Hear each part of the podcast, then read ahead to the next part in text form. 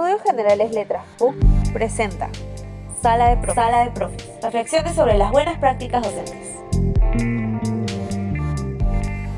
Hola, yo soy Rosa Delgado. Hola, yo soy Edson Dávila. Y este es un episodio más de Sala de Profes, un espacio para compartir y reflexionar sobre las buenas prácticas docentes. El día de hoy estamos con Jesús Victoria Flores. Ella es doctora y postdoctora en Educación Matemática por la Pontificia Universidad Católica de Sao Paulo. Además, es profesora asociada de la sección de matemáticas en el Departamento de Ciencias y directora de la Maestría en Enseñanza de las Matemáticas de la Pontificia Universidad Católica del Perú. Bienvenida Jesús. Estamos muy contentos de contar con tu presencia. Sabemos que iniciaste tu formación como bachiller en educación, así que para empezar esta entrevista queremos preguntarte cómo tomaste la decisión de ser docente. Yo era una niña que estudiaba en un colegio nacional y entonces ayudaba a mi profesora a enseñar matemáticas a mis compañeras. Creo que estaba un poco adelantada en cuanto al grado. De ahí creo que surge la inclinación por la enseñanza y por las matemáticas también. Luego, cuando pasé a nivel secundario y superior, decidí por la educación porque siempre tuve el interés de formar profesores. Tal vez porque fui influenciada por excelentes profesoras que me inspiraron y me apoyaron en seguir estudiando y superando. Y cuando ingresé a la universidad, siempre tuve una inclinación hacia la, matemática para trabajar con otras personas, una matemática que es más para enseñar. La matemática pura, eh, yo siempre pienso que es muy solitaria. La matemática eh, que uno trabaja con sujetos es muy rica porque porque uno aprende mucho cuando interactúa con otros docentes que tienen otras experiencias. Yo siempre digo, primero que soy una privilegiada porque trabajo en mi vocación, en lo que siempre pensé trabajar y estoy contenta con lo que estoy haciendo ahora y con los logros que he obtenido a lo largo de mi trayectoria. Nos comentas que tu gusto por las matemáticas empezó desde niña. Cuéntame, por favor, cómo te enamoraste del mundo de los números. En las matemáticas yo veía a mi hermana padecer mucho con las multiplicaciones y yo entendía que era una suma sucesiva. Y yo trataba de ayudar a mis hermanas y por ahí me di cuenta que el razonamiento y la forma de pensar cuando uno trabaja con las matemáticas y lo va desarrollando te hace tener una mirada diferente, te hace tomar decisiones, por ejemplo. Creo que es por allí que me interesó mucho el seguir eh, con la matemática y, y enseñar matemáticas. ¿Cómo así llegaste a la Universidad Católica? Yo estudié en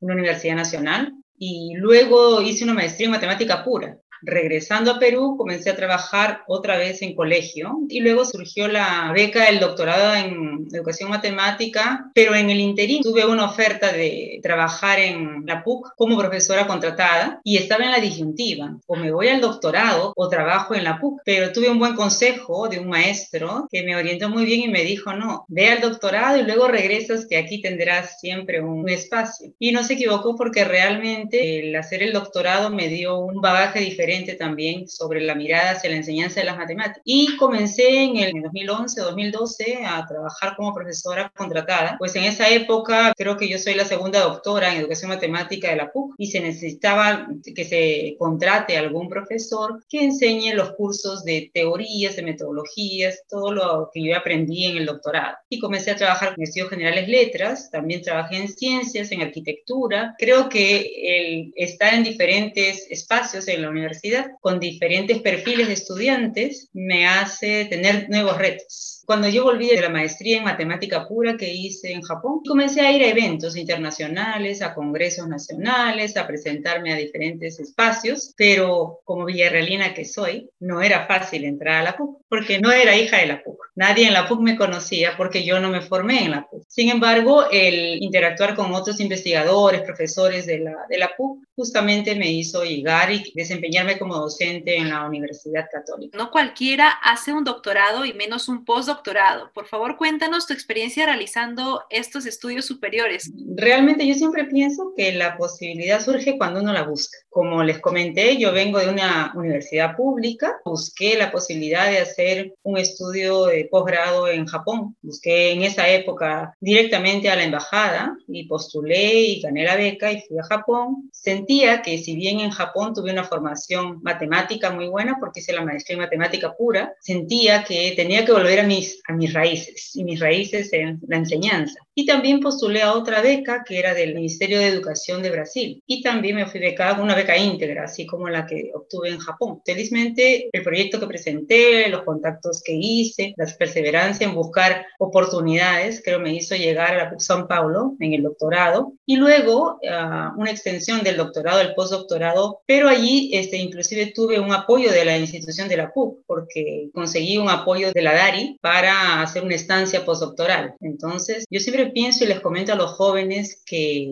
es importante buscar, las oportunidades no llegan solas. En mi época era mucho más difícil y ahora hay muchísimas más oportunidades. Yo soy producto de la educación pública de nuestro país, porque con mucho orgullo mi madre es costurera y nos dio las posibilidades que ella pudo, pero luego también nos enseñó que si uno tiene sueños hay que luchar por ellos que no se requiere de mucho dinero, se requiere de muchas ganas, fuerza de voluntad y perseverancia. Por ello, nos gustaría saber de qué manera considera que estas experiencias estudiando fuera han contribuido a su formación y a su perfil como docente e investigadora. Los estudios fuera del país te abren el mundo. Como yo decía, cuando yo regresé de la maestría, yo aprendí más que matemática en Japón. Yo aprendí a vivir sola, a crecer como persona, a estar orgullosa de mis raíces y a enseñar nuestra cultura y difundirla en otros países. Y eso se refleja, creo, también en tu trabajo como docente, porque las formas de enseñar, las formas de aprender son diferentes, las interacciones que tienes con colegas es algo que no tiene precio, que te ayuda muchísimo, primero a tener empatía con las personas, a entender las limitaciones y las potencialidades de todos, que las tenemos, y las limitaciones propias mías también. Entonces, tú muestras lo que hacemos aquí. Aquí hacemos investigación y a veces no se ve. Tú has seguido llevando cursos complementarios. En ese sentido, nos gustaría saber qué tan importante es mantenerse actualizado en la docencia en un rubro como el de las matemáticas? Cada vez aparecen nuevas aspectos teóricos que explican los procesos de enseñanza y aprendizaje de las matemáticas y sobre todo el desarrollo del área científica como es el de la enseñanza de las matemáticas, educación matemática o didáctica de la matemática, como quieran decirle. Pertenecer a grupos de investigación internacionales y nacionales es fundamental para, para ir creciendo, ir fortaleciendo y creo que no solamente en mi área, en todas las áreas, tenemos que trabajar en una buena formación del profesor de matemática y que se entienda que el área de didáctica de la matemática no es metodologías, métodos para enseñar mejor.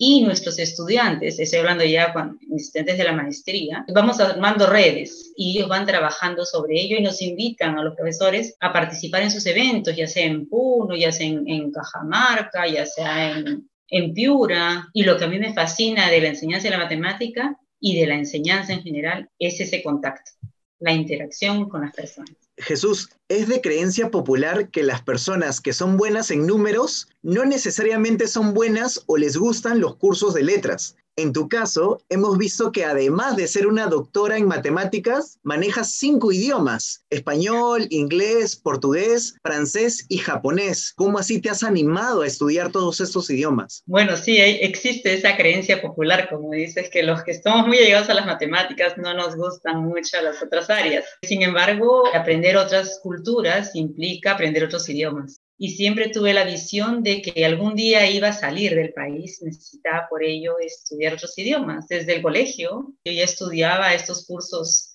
básicos que te dan algunas becas mensuales y luego ya tú continúas, porque también me agrada mucho la parte de comunicación. Entonces, como tengo muchos amigos de diferentes países y existen oportunidades de visitarnos y de que ellos nos visiten, que es importante, creo, el saber idiomas, como mínimo dos o tres, ¿no? porque te abre el mundo. Yo fui a estudiar en Japón con un inglés básico intermedio, porque el curso lo podía hacer en ese idioma. Sin embargo, la realidad allá me hizo ver que era necesario aprender más japonés y en paralelo a los estudios de maestría que hice allá, estudié japonés los cuatro años que estuve allá. Para escribirlo o para leerlo es bastante complicado, pero a mí siempre me han gustado los retos y cuando es más difícil es más interesante. ¿Cómo ha sido la adaptación de un curso de matemática a la virtualidad? Trabajamos de manera presencial un curso que se llama Matemáticas Básicas, en el cual hacíamos un trabajo colaborativo. Yo coordino el curso y con esa mirada de, de trabajar en equipo, como siempre digo con los profesores, todos nos distribuíamos diferentes tareas y todos muy comprometidos a desarrollar diferentes tareas.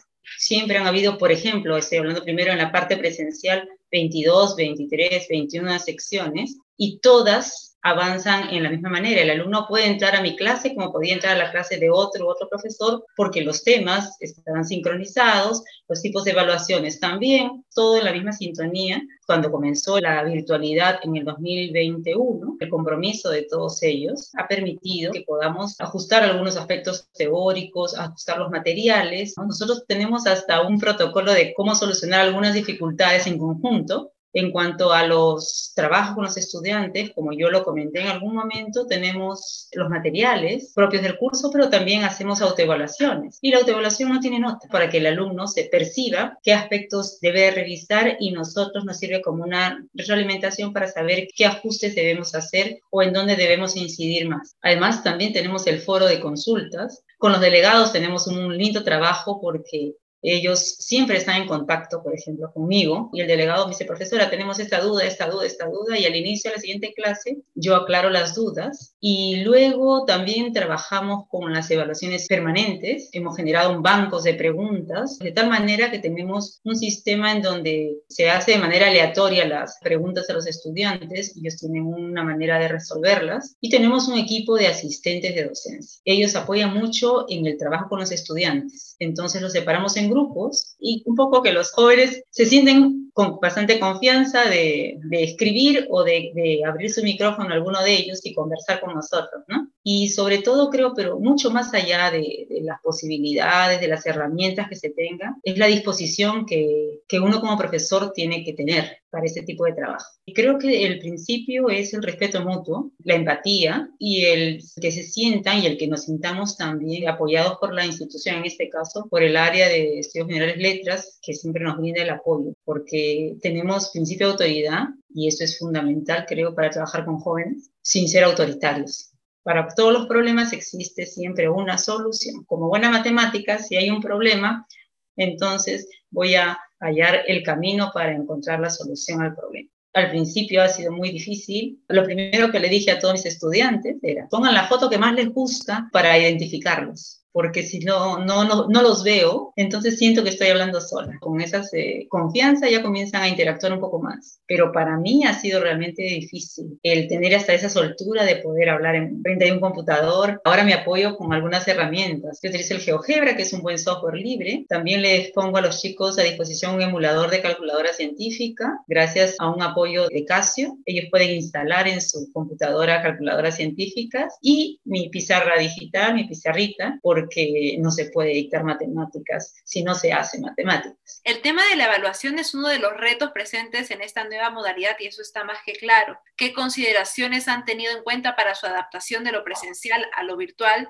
Para cada pregunta generamos un banco, de tal manera que tenemos una gama de, preguntas para cada tipo de pregunta. En la plataforma teníamos el tipo de evaluación de verdadero o falso, opción múltiple, también hemos hecho para completar ideas, sobre todo definiciones, por ejemplo, pero la que más nos ha resultado es la tipo ensayo. Es decir, se le coloca un cuestionario que es aleatorio a los estudiantes y ellos tienen que resolver esas preguntas en un determinado tiempo y subirla al, al Paideia como una tarea.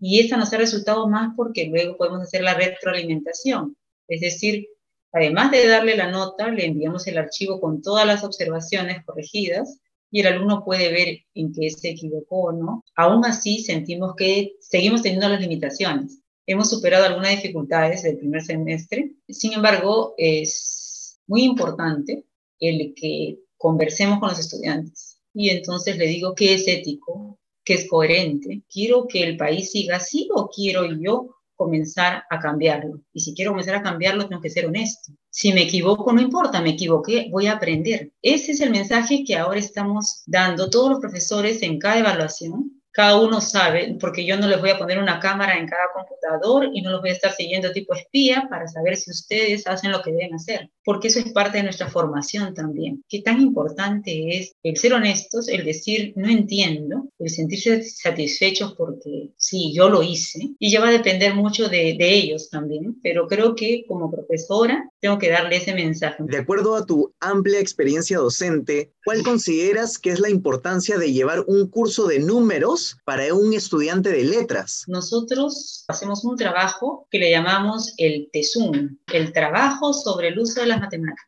Durante todo el semestre, ellos tienen que ir buscando con las herramientas matemáticas que le damos alguna conexión con sus especialidades, psicología, periodismo, audiovisuales, y entonces durante todo el semestre ellos primero se forman en grupos y los jóvenes van buscando. Y hemos aprendido mucho de ellos porque nos traen problemas y conexiones con las matemáticas que nosotros profesores jamás hubiésemos imaginado. Ese trabajo que hemos hecho a lo largo de varios años, creo que le da el sentido a la matemática que ellos estudian. Tengo experiencias muy interesantes con estudiantes de Derecho que cuando estudiamos proporcionalidad nos traían problemas de, por ejemplo, de herencias, o cuando trabajábamos temas de funciones o de comunicación, traían problemas del rating, por ejemplo.